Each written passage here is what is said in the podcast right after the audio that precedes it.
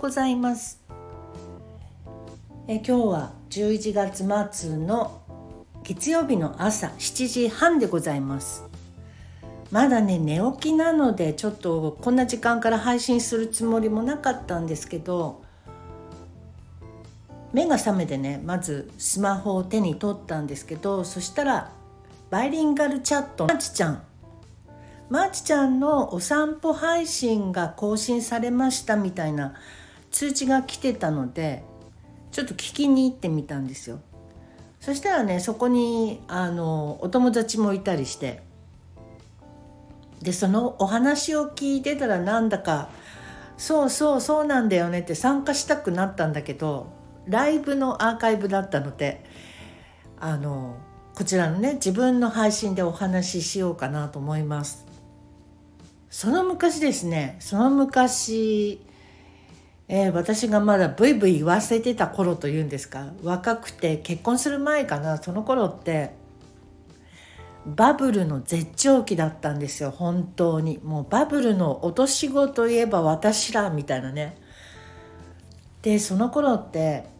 F1 があの車のね F1 がそりゃもう最盛期というかなんだっけ？普通の地上波でフジテレビとかでフジテレビとは限ってなかったか。いろんなチャンネルで全部放送されてましたよね。ヨーロッパの方で開催される時とかも。でその当時付き合っていた人がすっごく車が好きで一緒に見てたわけですよ。F1 とか。どこかデートに遊びに行った時も、えー、そのマーチちゃんのね配信でも出てきた青山一丁目だったかあそこにホンダがあるんですよね。でホンダのショールーム行くと大抵なんか面白いいろんな車が展示されていて私はねあそこでグッズシールとかなんかちょっとちっちゃいものを買うのが好きでしたでその青山一丁目から外苑前に行って今の喜八っていうレストランがあるところでお茶と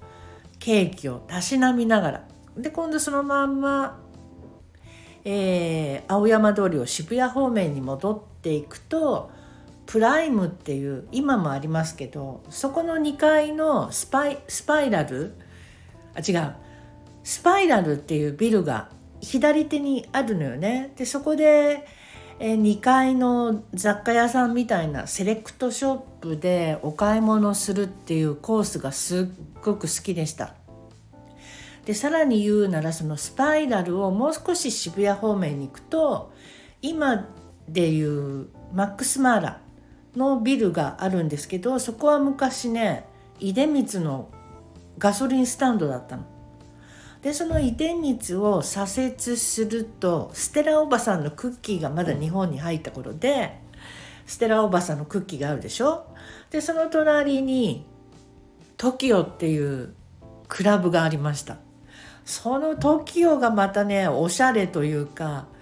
私のお友達がそこの DJ だった男の子と付き合っていたのでフリーパスみたいのもらえたのね。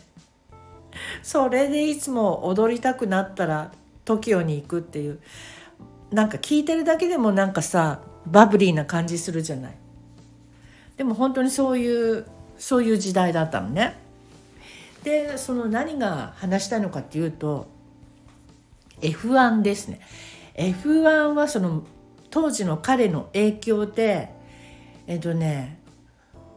F1 のレースはさすがに見に行けなかったんだけど富士スピードウェイってあるじゃない。あそこになんか他のレースを見に行ったことがあるのよね。でその時にそれが提供がホンダだったのかな。でちょうどその F1 がすごい盛り上がってた時でそれでは今より F1 のマシンが登場いたしますっていうアナウンサーがいきなりそういうアナウンスがいきなりあってね F1 の車が登場したわけよ。でも場内ウォーって盛り上がってましたけどそのね F1 の音が本当にもう尋常じゃないのよ1台しか来てないのにそのエンジンを多分こうねエンジンっていうかアクセルを吹かしてると思うんだけどその音がもうワンワンワンってまあこれ今ちっちゃい声で言ってますけどものすごい音なのそれがそれだけで。で走り出したらまたすっごい音だし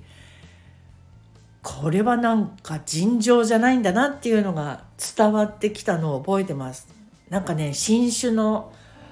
獰猛な動物が現れたみたいなそんな感じでした。だからあれが例えばよモナコとかでも開催されていたじゃない？あのいろは坂みたいなところでね。でそこを1台ではなく何十台もあの音でであの速さでそりゃちょっとすごいですよね。見てみたかったな。あの F1 のモナコレースそのことをですね昔ユーミンが男たちはバカなことをやってるわねって言いながら崖の上のホテルからワイン片手に眺めたいよねって言っていたのをすっごく覚えていて。あ言っていたのって友達じゃないですよ。ラジオかなんかでねお話してたんだけど。あ確かに確かにそんな気分で眺めたらさらに F1 面白いだろうなってそんなことを思いました。あとねあのそのマーチちゃんの配信の中で遊びに来ていた男の人がね男の子がね僕ももう30過ぎたしいろいろ考えちゃうんだよね結婚とかみたいなことを話してたの。ででもそれに対してマーチちゃんがそんな人の目なんて気にしないで自分の好きなことを楽しんでやったらいいんだよって励ましていてたいたんだけど本当にその通りだと思います。例えば人の目を気にしてもう俺も年だから私も年だから結婚しなきゃなって言って結婚したとするじゃない。